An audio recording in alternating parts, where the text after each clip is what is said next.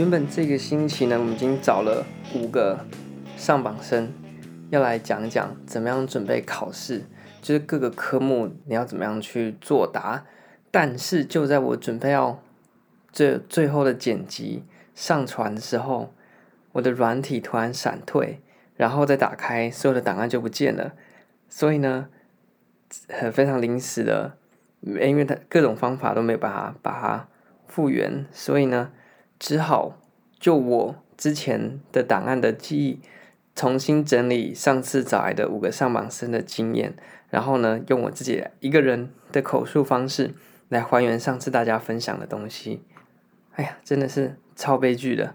好吧，没关系，反正还是要讲。就是呢，这一集我们应原本要讲的主题是，嗯，一般在行政学考科的话，会有选择题和申论题嘛。那针对选择题和申论题，我们要怎么样去做准备？原本真的是大家讲的非常多，但真的是哇，天要我亡也！居然让我的档案全部不见，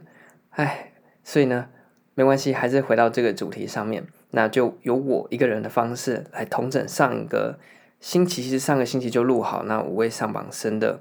嗯，怎么准备考试的意见。那首先是选择题。那选择题的方式，其实大家讲的作答方式和准备方式都是大同小异的。就是你在先稍微读完一点，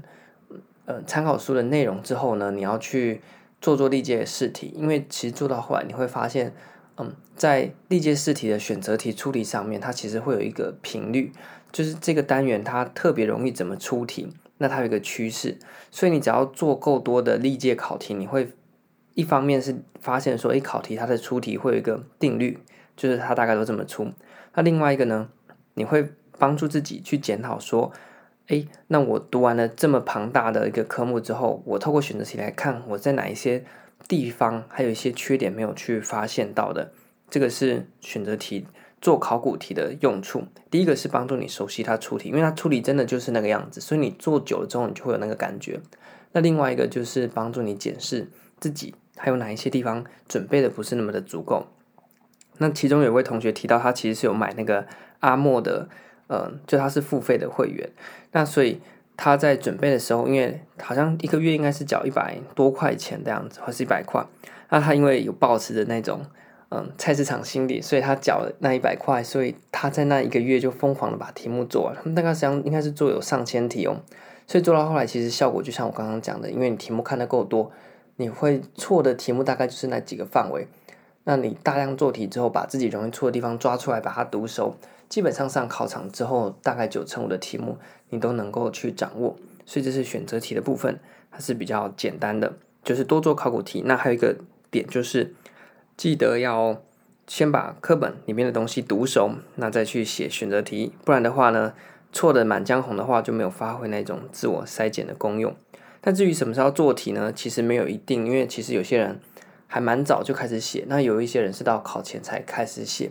所以这就看你自己搭配。但是有一个前提条件就是你要先对那个科目有了基本的认识之后，那再开始写题目，这样做题目对你来讲会比较有帮助。接下来是写这个申论题的部分，那申论题要怎么准备呢？上次我们很多的上榜生其实讨论出来非常多的方式。那我这边先稍微总结一下，就是同整大家的意见的分享。那有两种情况哦，第一种是你平常就很常在写东西的，那针对这种人的话呢，你并不一定要呃开始从头开始把历届考古题每一题都拿来从头写到尾，因为你平常就有在写东西，所以对书写来讲你是不那么陌生的。那我讲的书写，呃，是属于像我们这种研究生常常在打报告等等的。所以要写一篇文章出来是很快的。那如果你不是这种人的话呢，建议你还是在准备考试的时候啊，要写你答，是真的从头到尾，就像是正式在嗯考试的那样子的一个环境底下去写。这样子的话呢，你能够帮助你去发觉说，哎，你其实笔是蛮钝的。笔钝的意思是讲说你要写一篇文章是不容易的。你可能都懂，但是你要怎么把它写出来，这是另外一回事。就是你要把它转化出来，这是另外一种。呃，能力的部分，那所以你要先看看你是属于哪一种。那呃，申论题在准备上啊，哦，可以说你在平常的时候呢，第一个你要先去看考古题，因为历届的考古题基本上出题的方向跟选择题一样，它会有一个趋势，所以你把那个趋势给掌握好之后呢，你会比较了解说，哦，那最近都喜欢怎么样问？那做法其实我在之前的考前六个月那一次那一集我已经有大概讲过，就是你把考古题全部摊开之后呢，针对每一个考题它考点，那去标注在你的那个。嗯，课本啊，或者是参考书对应的目录上面，所以最后你就会发现，哎，在这个单元上面好几年都在出这个考题，都在出这个概念，哦，那你就知道这题是申论题的处理重点。那多看这个考区的申论题，你就知道，那针对这个考区就考试的区块，或或是考点的区块，那它的考题是怎么出的。那有助于你在准备的时候呢，一开始你不是死读书，而是你开始把你的读书方式转换成是以考试为导向的读书。那因为考过考就是要录取嘛，所以也没有什么好批判说，哎呀，都是为了考试而念书，就是 test oriented 这样的情况，没关系，因为你就是要考上。所以一开始你在读书是吸取学科的知识，那在吸取到一定程度之后呢，你就要开始把它转换成你考试会有分数的模式，这样子。才能够达成你准备国考的目的嘛？因为你念这些行政学啊、公共管理，也不是在念身体健康的。好，所以呢，透过考题的收集、考古题的阅读，然后考点标出来，你可以去知道它会考在哪一个考点比较多。那另外一个是，你可以知道它的命题大概会怎么出，因为变不出老老呃老狗变不出新把戏。那些考题怎么变化不出过那几个方式啊？除非放冷冷门题，那冷门题你是连准备机会都没有，那个就不用管它。所以申论题大概是这样子。那在申论题的作答上面呢，就是这一个这这集要讲的重点。那我等下讲的是同整了五位上榜生的意见。那第一个是你要在写作上面必须要分段分点。所谓的分段分点的意思讲说，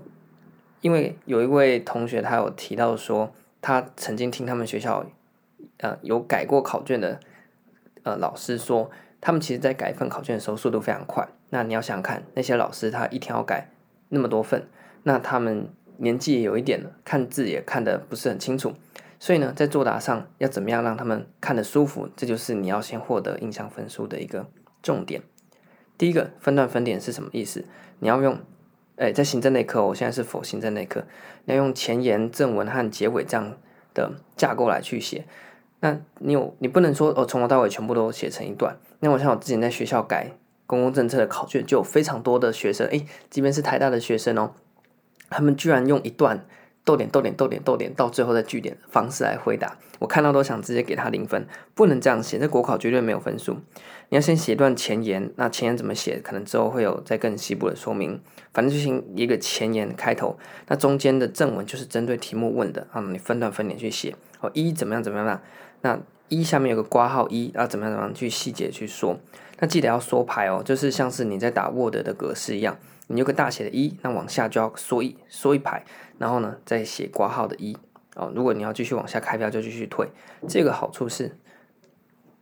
如果教授没有那么多时间看你的考卷，他是不是只要看你的那些标题哦？你标题列对了，那内容其实也不出那个标题的范围，所以他要给分数的时候呢就很好给，因为他就看你的大标。诶，那就知道说你大概知道这些内容，那他也没那么多时间开始去细读你的内容，没有真的没有那么多时间啊。所以要标题的方式就是标题党的意思啊。你要把国考考卷写好，你要成为一个很好的标题党。这标题就扼要的把你针对这个题目你所知道的知识全部都呈现出来。那内文的标题底下的说明呢，只是细节去支持你的那个论点，但是你要知道，你真的要在标题上面下好功夫，你国考就成功一半了。所以第一个分段分点，然后呢，标题要把它开好。第二个小技巧是，嗯，也是听那位同学讲，就是他有问过有曾经改过考卷的老师的经验，就是呢，他们因为老眼昏花了嘛，建议呢用黑色的笔，那不要太细。那第二个是字要写大一点，因为他们你自己想看那些老教授眼睛都看得不太清楚，一天要看那么多份，超累的。所以呢。帮助他们看得轻松，也就是帮助你拿到好的分数。所以在形式上面，第一个分段分点帮助他们看；第二个在字的呈现上面，字写大一点，然后呢用黑色的笔，因为听那个线是不是有颜色，所以用黑色的笔搭配有颜色的线，这样看起来整体的舒适度是比较高的。这些都是要去注意的。那接下来就是在内容的部分。那内容的部分呢，除了啊，呃，你对于这个学科所知道的既有的知识之外呢，要取得高分的撇步，大家讲到就是要举实际的案例。那在那一天的讨论，其实大家有分享非常多收集案例的嗯方法。那我这边就举几个，那一个呢，是你去在考试前就去翻翻报纸哦，每天就去翻翻报纸，因为读累了就去翻翻报纸，看看新闻，了解一下那时候的一些政策的情况，那可以作为你的这个举例的呃例子。那也不是说看新闻就很没意思的，哎，像我每天都翻翻报纸啊，那你也没有把它应用进来，又是另外一回事。所以你每天在看报纸边收集一些相关的政策的时候呢，你在边读书的时候啊，你要边想哦。假设你读公共政策读到这个单元，你想，哎，这个概念是不是可以套在我今天看到的报纸或最近看到报纸的哪一则新闻里面？这概念是可以运用的哦。那你就要练习着把它带入，这样你考试的时候呢，就能够很快的上手。就是你先准备一些例子库啊，例子的这个资料库啊，先自己先想好，在考试现场的时候就很自然的可以马上运用，不用在那边想破头哦，到底要写哪一个？这是第一种方式。那有另外一个同学提到说，他呢会利用行政院的一个网站叫做政策橱窗，在政策橱窗里面，行政院非常详细的把他们当前的重大政策都把它列在上面，所以你也想要收集一些政策资讯，又不想要说，哎呀，都是看那一些新闻，可能会有一些立场的问题啊，或者是记者记者写出来的东西不太能看之类的。你就直接上政府的网站去找一手的资料，叫做政策橱窗。那挑几个，你不用全部都看，因为不一定每个都合适。看那个顺眼的。就我的经验来讲啊，在这种行政学的科目，你找一两个政策哦，所有的理论都有办法去带。所以你不用想说，哎，啊，我今天找到类类似最近在炒的，可能是美猪的议题，可能美猪的议题是不是用哪一个理论比较适合？其实行政学就是一个各各说各话的科目。所以呢，各个理论基本上拿来套都可以啦，不用太担心说，哎，我是不是要去问一些教授，还是我们要问一些人说这个这个理这个案例是要用哪一个理论比较合适？没有，你只要讲得通就好。那怎么讲得通呢？你对那个理论非常熟，你就自然而然可以把它套到那个个别的案例里面去了。好，这是第二种。第三种呢，有的会呃去看一些节目比较有趣，像是。嗯，公视有个有话好说。那有话好说，它虽然是一个政论性的节目，但是它找来的来宾基本上都是那个领域的专业的人士，不像是其他的政论节目都是固定的名嘴，那动不动就谈这个上知天文下知地理，呃，今天讲太空人，明天又讲一些奇奇怪怪的事情，那其实那个没什么专业性可言。但是公视的有话好说这个节目，你去 YouTube 也可以搜得到，他找来的。专家学者讲的东西基本上都是那个领域比较核心或比较重要的内容，也可以帮助你对这个领域快速的掌握。如果你不想要读纸本资料的话，因为国考其实它就是举例来讲，也你不用通篇像写论文一样那么深入，所以你只要对那个政策或那个事件有稍微基础的认识，拿带一下，按带一下呃理论就可以了。所以也不用压力太大说，哦，但是我不是本科的，或者是哦，我对那个政策也是了解个皮毛，我有办法写，绝对有办法写。因为在实际上写，呃，作答的时候，举例，你顶多三两三句话就要带过，没有那么多时间让你长篇大论。如果你有兴趣，你可以来考研究所，这个可以让你长篇大论。好，所以这是实际案例的部分。那呃，其实后来那那那一次的讨论到最后，有点岔题出去啊，就是我自己收集。实际案例的方法比较酷，但是因为档案被洗掉了，现在又只有我讲，所以我还是就讲一下吧。我怎么样收集实际案例的呢？就是我晚上呢念书压力大，会看一下馆长的直播。那馆长其实很多针砭时事的那个论点啊，像某种程度来讲是非常精确的。你要想想看，大家都只记得，如果没看过馆长的人啊，你可能觉得他就是一个肌肉脑，然后呢肌肉无脑男，然后每天就在骂脏话，怎么会有办法红？不过，如果你是有在看馆场直播，你应该懂我在讲什么。你想想看，一个公司几亿的老板，他如果就像大家觉得他就是一个骂脏话的肌肉无脑男，他有办法进一家公司，不断的扩大，有办法几亿的市值吗？没有办法。那他会有办法把事业做这么好，基本上他对社会的观察有他的敏锐度在。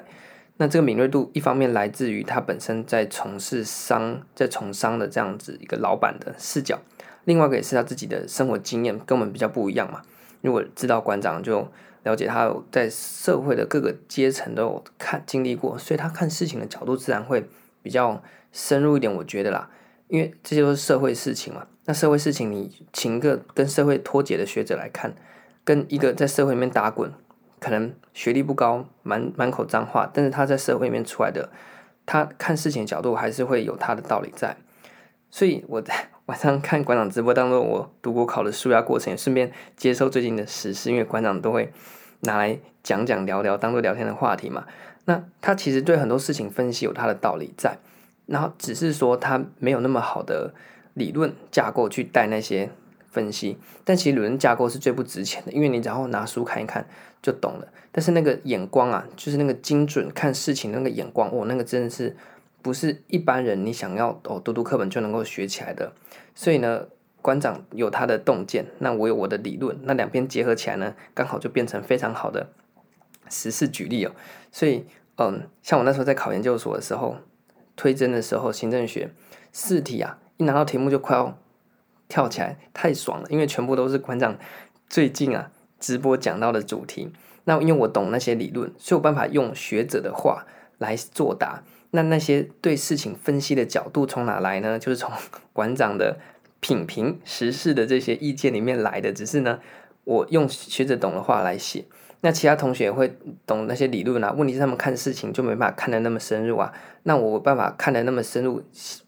这个写的问题写那么精辟啊，其实也不是我功劳，是我把馆长的意见呢拿来套用在那些理论上面。后来行政学好像考的蛮高的，我记得是第一名还第二名的样子。所以这是我自己比较独特的方法了。然后因为那天我提到，我就顺便再拿来讲讲。那大家不一定要学我这么做，不过。嗯，表示说政策是很贴近生活的，不论你是看报纸、上政府的网站啊，或者是看一些公视的有话好说等等的，那其实就是在我们生活中你去注意这些细节。那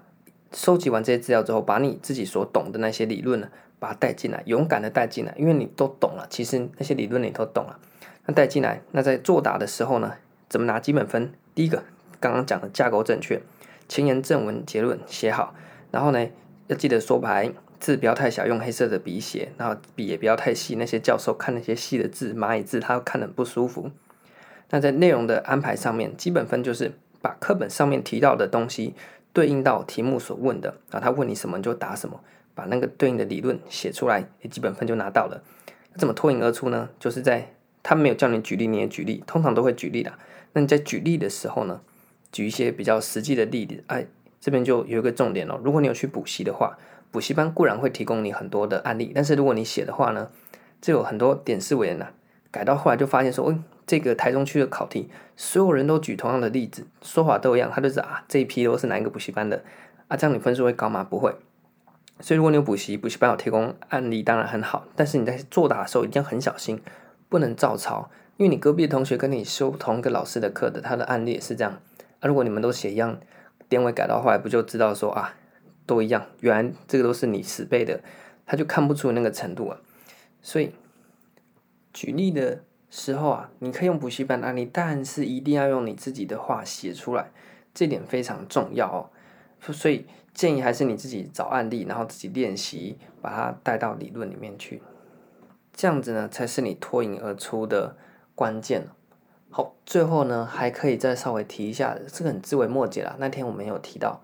那你要怎么样去作答？上面一个小巧思呢，就是我知道这些学者的名字，还有我知道关键字的英文，那我要怎么样去把它写出来？就我的经验来讲，写这些东西呢，就是讲所谓的行话，就是老师看到之后就知道啊，你这个是我们自己人啊，我们行政人就会懂这些专有名词。啊，这些学者的名字一讲出来，感觉就很专业。啊，所以呢，你可以适当的引用，不用全部都背，因为你也背不起来。那就背几个知名的，像是公共政策里面比较有名的顿啊，对不对？Kaplan 啊，对不对？那行政学里面，呃，Max Weber 一定要知道的啦。这是第一个。那你在引用的时候呢，通常啦，不一定在正文会遇到。如果在前言它的后结尾的地方，就是这些名词派上好用场的地方。他可能没有问到这个学者，但是他的概念呢，可以延伸到什么相关的学者，哎，你就把它写进去，对不对？反正做前言也没无伤大雅，不影响正文。啊，教授呢又可以瞄到，哎，你好像还知道一些什么东西哦，这样就有加分的效果。那另外就是专有名词，那像什么资讯不对称啊，啊，外部性啊等等这类的名词呢，如果你知道它的英文的话，你就在中文的后面括号写一个英文上去。哦哟。这样教授看到就知道哦，你好像还蛮懂的哦，对不对？一般人就顶多写个中文专有名词就了不起了，那你还把英文写上去，这个就可以算是一个作答上的小巧思。不过还是要量力而为啊，就是不要本末倒置，你最后都在背这些英文，然后被这英文所绑架，结果你的本科的内容反而没有顾好，这样也不是太好。好，所以呢，非常快速的总结，当天我们跟五位上榜生讨论。怎么样准备选择题和申论题的一些内容？那真的非常可惜，原稿被洗掉了。改天如果有机会的话，再找大家来聊其他的主题。那我会多存几个档，不要再被洗掉了。再总结一下，今天选择题的话呢，去做考古题，或者是你想买阿莫都可以，反正就把题目多做一点，你自然就会第一个了解到题目大概都怎么出，它真的是有个惯性。这变也变不出那几个把戏以外的东西了，你就很了解选择题的方向，那你之后在考场上就会觉得很熟悉。第二个，它可以帮助你检视，通常错的就是那几个单元，所以呢，也可以了解自己在哪几个单元需要再加强。在申论题的部分，第一个在架构形式上面，你要分段分点，架构要非常的清晰。那怎么样检视呢？想想看你只有三十秒的时间要看完你所写的东西。你有没有办法在三十秒之内很快的掌握到哦？你写的这一份东西，它的架构，它的重点是什么？那你有没有办法赶快把它看完？就看一下它的标题，就知道它到底这个学生对这个主题熟不熟悉？这用这个当做一个标准。那第二个，在呃一些文字的运用上面，你要用黑色的笔，那记得把字写大一点，因为教授有老眼昏花。第三个，在内容上面，你要拿到基本分数，就针对题目问的，把你知道的写上去。这基本啊，你要在脱颖而出，怎么样去收集实际的政策，当做案例举到你的作答里面，看起来就会觉得哦，你是真的会融会贯通哦。啊，记得切记啊，大忌就是不要把补习班教的完全抄上去，到时候可能会有几百几千份，全部都是举这个例子的，哇，那你就没有特殊性，你就你就糟糕了。那怎么样去找这些政策的案例呢？看报纸，看一些好的政论节目。或者是去上政策橱窗这个行政院的网站。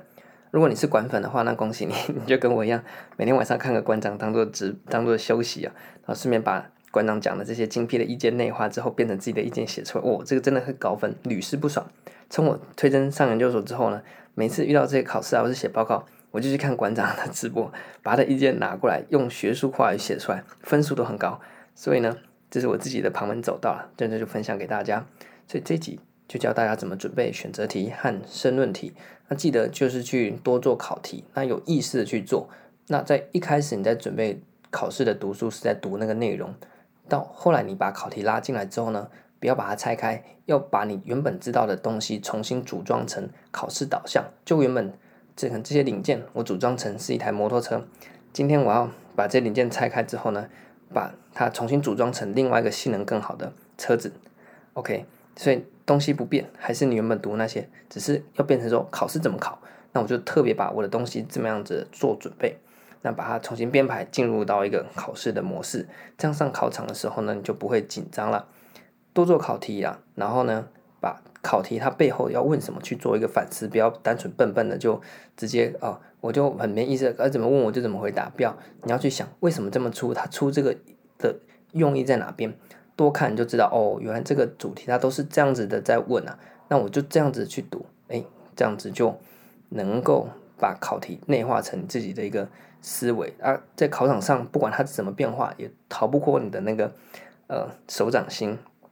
这样呢，在作答的时候，在考试的时候就能够很顺利的脱颖而出。那以上呢就是这个星期的关于怎么样准备选择题和怎么样准备申论题的一些方法和配备，它是综合了位五位上榜生的意见，但是因为原稿母带被洗掉了，所以就用我的话来帮大家做一个总结和介绍。那下一次呢，我们希望还是可以邀请到这么多上榜生的聊聊其他的主题啦。也许有机会的话，请大家再补述一下今天被洗掉的这一段，真的非常对他们感到非常非常的抱歉。那那真的没办法，因为天有不测风云，这真的被洗掉了。好吧，那这礼拜就先到这边。那下礼拜呢，我们还是会先聊一下关于考试的准备考试的内容。那在下一个星期，我们就开始进到单科的考试准备的方法。那这边呢，主要都还是以这个嗯行政学或行政类科的为主。那最后想要补充一点，就是听到后面才有的 bonus。在那天呢，有一个人事行政的同学，他说啊，有一个各国人事考权这个废物科目，他这么说。他因为它里面考各国的人事的考试制度，但是你现在买的那些教科书啊，它里面的考权各各国的人事考权啊，基本上都是其他国家五年前、十年前的东西，所以这个科目存在本身是一个非常不重要或者莫名其妙的事情。但是你考试的时候，它又考出来说，哎，例如德国或者荷兰它人事制度，那你要到底要怎么写？诶，这位同学他分享一个 paper，这个如果你有听到这边的话，就是本集的彩蛋哦。你上这个人事总处的网站上面，待会有当当时候啊，最近可能会一些学者出国考察，考察呃各国人事制度。那他就讲了，如果他有发布这个嗯、考察的报告的话，通常考察报告内容非常非常大的几率就会在那几年的各国考权这个考科里面呢。出现像是有一年，他出现了荷兰，根本就没有课本会去介绍荷兰这种冷门的国家。你去翻主流的课本，关于各国人事制度或是各国人事考权这样子，根本就不能介绍考荷兰。后来他就发现说，哦，原来是那一阵子啊，政府派了一个团队去荷兰做考察。那他问的东西就是在那份报告里面，并且那份通常你去看，我我其实有找过了，那个报告都不会太长，那你顶多读读标题也就够了，因为你考试字数和嗯。篇幅也有限嘛，所以你只要知道一点，你就赢其他考生了。所以如果你要考人事行政的考生的话呢，恭喜你！我们有一位那时候，呃，也是有这个方面考试经验的同学呢，他就分享了这个小撇步。所以在呃各国考、各国制度考权，你可以上政府的网站看最近有没有哪些学者去考察，把那考察报告拿来读一读，很大的几率就有办法帮助你在考试上面脱颖而出。好，那这集就到这边。那我们就等下个星期再见。